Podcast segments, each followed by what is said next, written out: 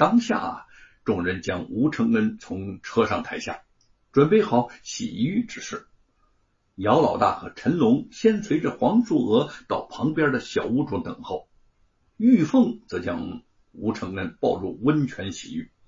他轻轻的抚摸着吴承恩身上一道道的鞭伤，双手颤抖着，泪水不住的滴落在温泉水里。美猴王穿过来，蹲在温泉边上，安静的看着他们。温泉水将吴承恩的身体浸泡的是红红润润，他的脸上也渐渐有了生机。突然，慢慢的睁开了眼睛，声音虚弱，但吐字清晰的说：“悟空，悟空，玉凤，玉凤，相公，你醒了。”玉凤紧紧的把吴承恩抱在了怀里。泪水如断线的珍珠一样，相公醒了，相公醒了，泉水有效啊！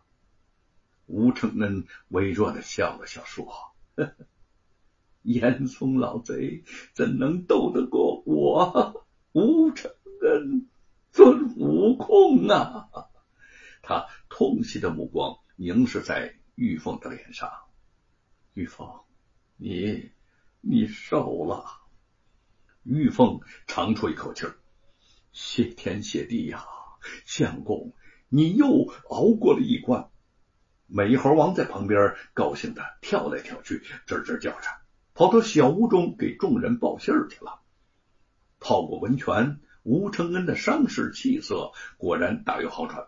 玉凤等人对黄素娥感激不尽。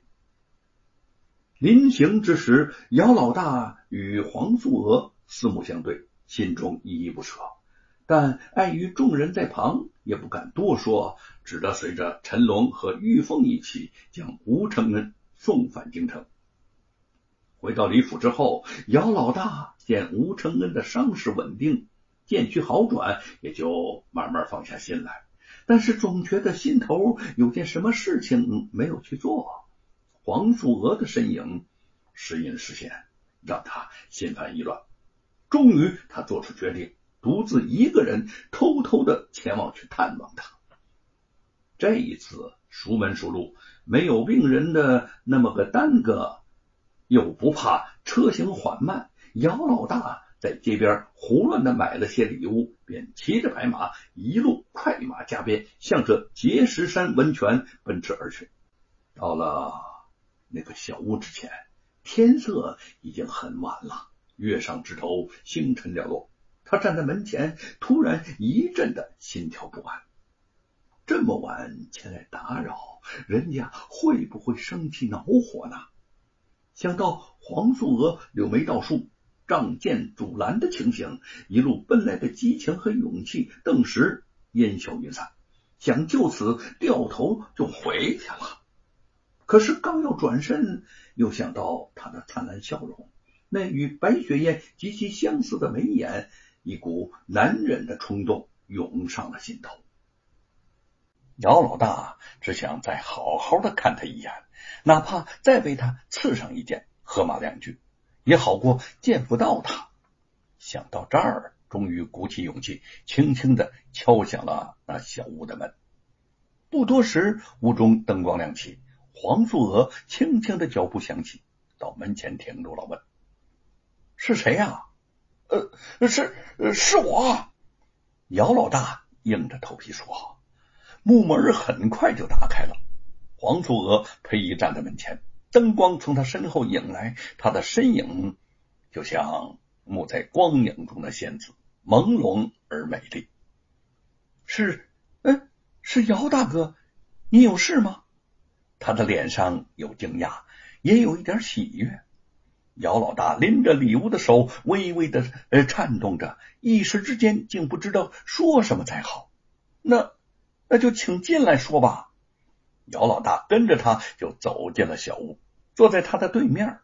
白天里熟悉的桌椅板设，这会儿却让他有些局促不安。几次张嘴欲说，却什么也说不出来。你怎么又来了？还买了礼品？姑娘的声音里头也有一丝促狭的笑意。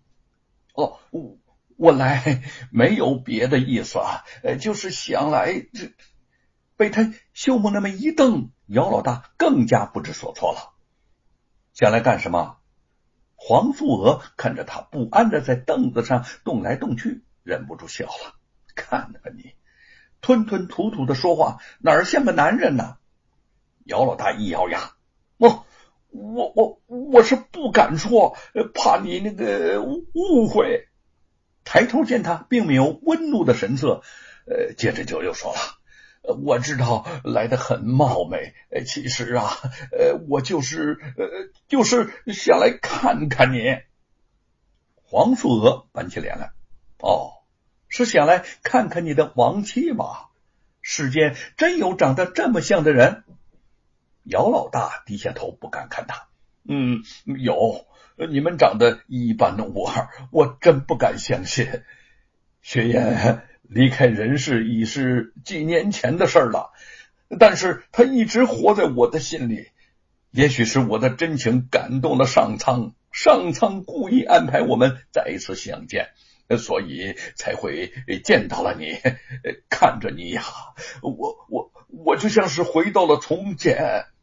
他呆呆的回忆着，黄素娥的脸上神情变幻不定，说。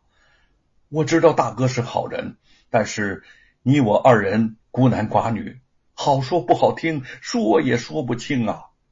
我知道，我我我我我知道。姚老大见他逐客，心中失落不已，喃喃的说：“我马上就走，马马上就走。”话虽如此说，但是身子却动也不动。黄素娥抿嘴一笑：“哎，你不是说马上就走吗？”姚老大恍然大悟，到了自己的那么个失态，尴尬的低下了头。我不是有意这么求着你，但是是是是我不能，这这我我回去了。那个谢谢黄姑娘没有把我给轰出去。他低着头朝门外走去，却一不小心绊在了门槛上，跌倒在门外。黄素娥忍不住的发出了咯咯的娇笑。姚老大一咕噜从地上爬起来，忙说：“失礼了，失礼了，请黄姑娘海涵。”说完，头也不回的就跑了。